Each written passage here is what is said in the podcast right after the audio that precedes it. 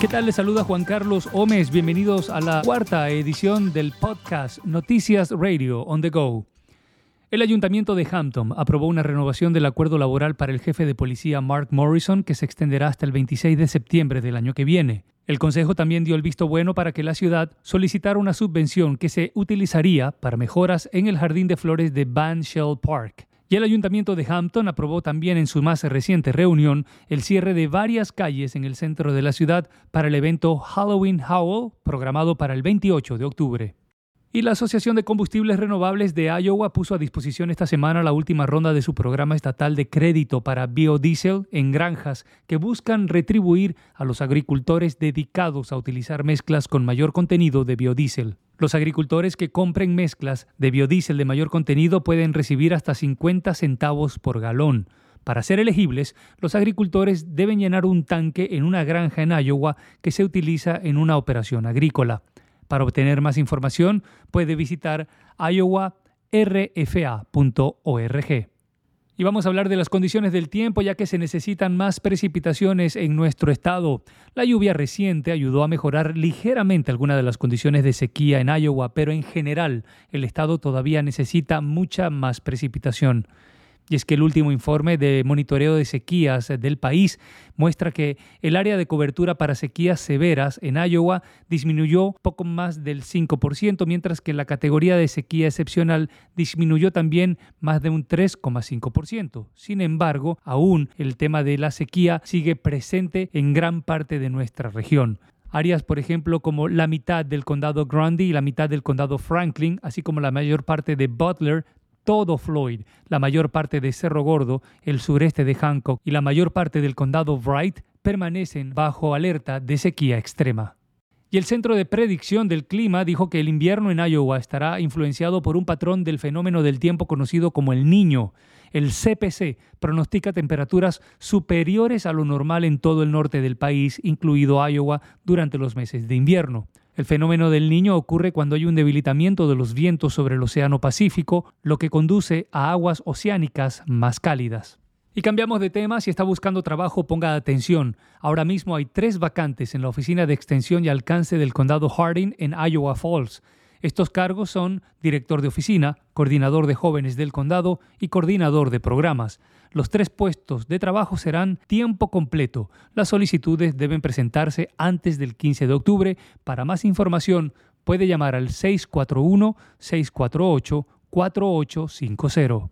Y vamos a hablar de un evento que está en marcha. El Ackley Heritage Center organiza su jornada anual de otoño de puertas abiertas en Settlement on the Prairie en Ackley. Este año se cumple el 36 aniversario de la organización que preserva la historia de Ackley y sus alrededores. El presidente del Ackley Heritage Center dijo que el evento cuenta con mucha diversión para toda la familia. El evento está en marcha hasta las 3 de la tarde en Settlement on the Prairie, ubicado en la 101 Grundy Street en Ackley. Y el estado de Iowa anunció el pasado miércoles un superávit presupuestario. La oficina de la gobernadora dijo que Iowa terminó el año fiscal 2023 con 1.830 millones en el fondo general, 902 millones en fondos de reserva y 2.740 millones en el fondo de ayuda al contribuyente. En una declaración, la gobernadora Kim Reynolds dijo que Iowa está recaudando demasiado de los contribuyentes y dijo que quiere volver a reducir los impuestos en la próxima sesión legislativa. El comunicado también dice que Reynolds anunció la semana pasada que la tasa impositiva corporativa de Iowa bajará del 8,4% al 7,1% para el año fiscal 2024. Los demócratas de Iowa, por su parte, están rechazando el anuncio de Reynolds. La senadora demócrata estatal Janet Peterson dijo que Reynolds está colocando a las corporaciones y a intereses especiales por encima de las familias de clase media. Vamos a hablar del ayuntamiento de Hampton que recibió información del jefe de bomberos Ken Wilkinson sobre el salario de los apagafuegos.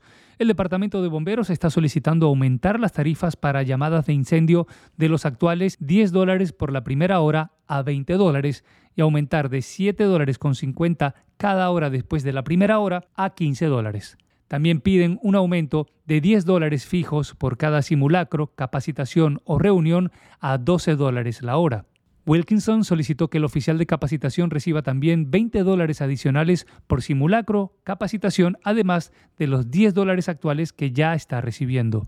El ayuntamiento de Hampton pidió al administrador de la ciudad que proporcionara los salarios actuales y presupuestados.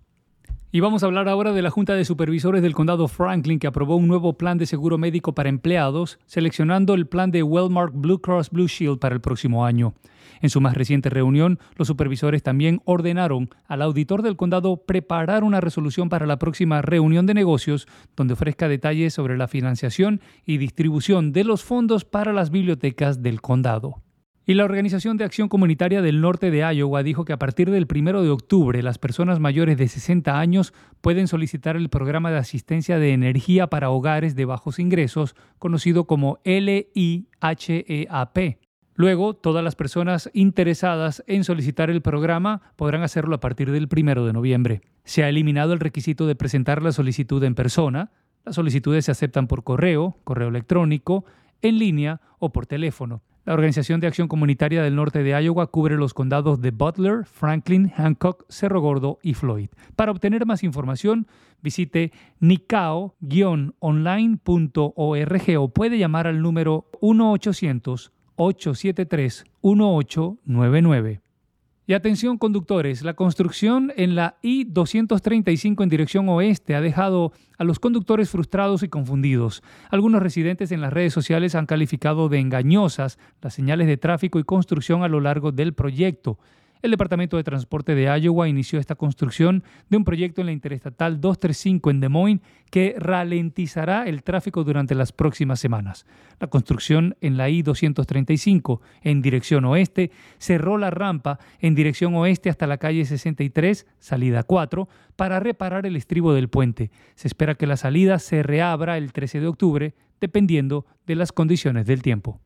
Y vamos al plano nacional porque el sindicato automotor UAW informó que su huelga contra fabricantes en Detroit, que lleva dos semanas, se extenderá a otros 7.000 trabajadores de una planta de Ford en Chicago y una planta de ensamblado de General Motors cerca de Lansing, en Michigan.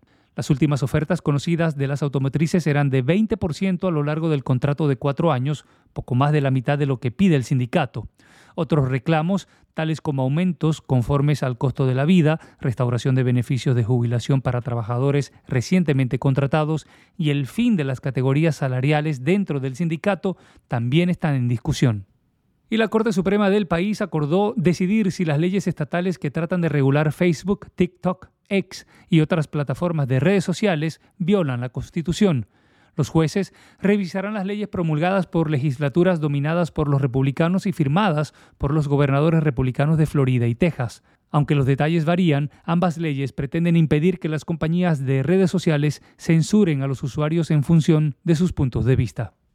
Y la senadora demócrata Dianne Feinstein, una de las legisladoras con más trayectoria en el Congreso del país, falleció ayer a los 90 años. Feinstein era considerada una firme defensora de las medidas de control de armas y por ser una congresista que trató de encontrar puntos en común con los republicanos durante sus tres décadas en el Senado. Feinstein era la senadora de más edad en la Cámara Alta, en donde representó a California desde 1992 y fue una congresista enormemente influyente en la política estatal y nacional. Y antes de ir con los deportes, queremos agradecer a las siguientes empresas por permitirnos dar a conocer este podcast en sus negocios esta semana. El restaurante y tienda de comestibles La Frontera, la Amiguitas La Pulga Loca, el restaurante mexicano La Chocita, así como el supermercado El Valle y el Centro Cultural La Luz. Noticias Radio On The Go se enorgullece de presentar On The Go Media en Hampton como un servicio público para la comunidad de habla hispana en el condado Franklin y sus alrededores. Para anunciar su empresa como parte de este podcast, puede comunicarse con el gerente general Sean Dietz. Puede enviar un correo electrónico a radio@radioonthego.com y coloque publicidad en español como título. Si tiene algún consejo sobre noticias para compartir con la comunidad hispana, puede enviarme un correo electrónico directamente a Juan Gómez. Puede hacerlo a la siguiente dirección: juan@radioonthego.com. Y ahora sí vamos con los deportes porque fueron publicadas las llaves del torneo de voleibol de North Iowa Cedar League.